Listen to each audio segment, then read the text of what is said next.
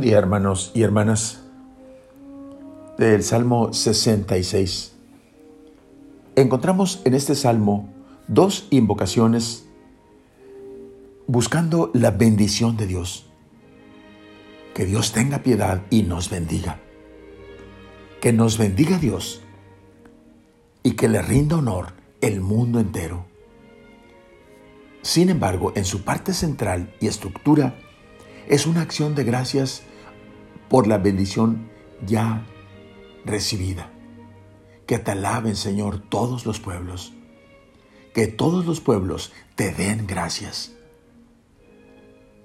Hermanos, la súplica, la alabanza, la glorificación al Señor, la gratitud por los beneficios recibidos, ha entregado la tierra su cosecha. Dios nuestro Dios nos dio su bendición. Son corrientes interiores del alma que brotan espontáneamente una de otra y se concretan en formas litúrgicas y armoniosas. La bendición de Dios es y será siempre un don que debemos pedir y que debemos acoger cada día.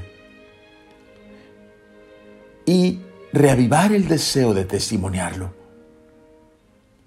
Meditando el Salmo en perspectiva de iglesia, podemos decir con San Pablo que el que cuenta es el Señor. Ya ni el que planta ni el que riega son nada.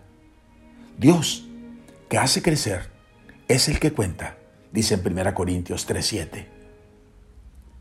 A Él es a quien, a quien hay que pedir que bendiga el trabajo de todos, de todos los que siembran la buena semilla de la palabra, y pedirle que la buena cepa seleccionada y fuerte de su iglesia sea plantada en toda la tierra, puesto que Dios quiere que todos los hombres se salven y lleguen al conocimiento de la verdad, según 1 Timoteo 2.4.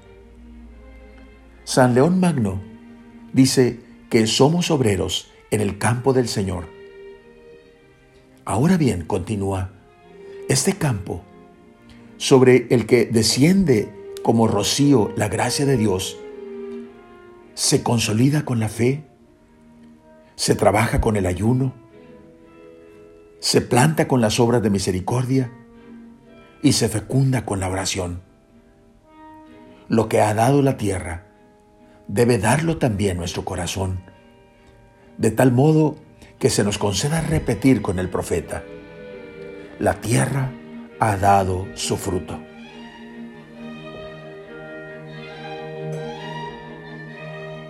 Oremos.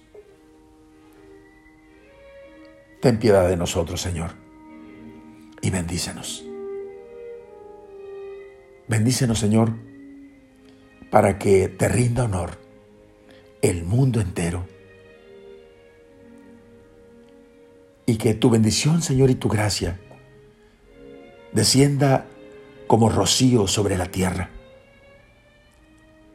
Y luego, Señor, permítanos darte gracias y bendecirte nuevamente y levantar nuestras manos implorando una nueva bendición tuya sobre nosotros. Que al final podamos repetir con el profeta, la tierra ha dado su fruto. Amén. La bendición de Dios Todopoderoso, Padre, Hijo y Espíritu Santo, descienda sobre ustedes. Amén.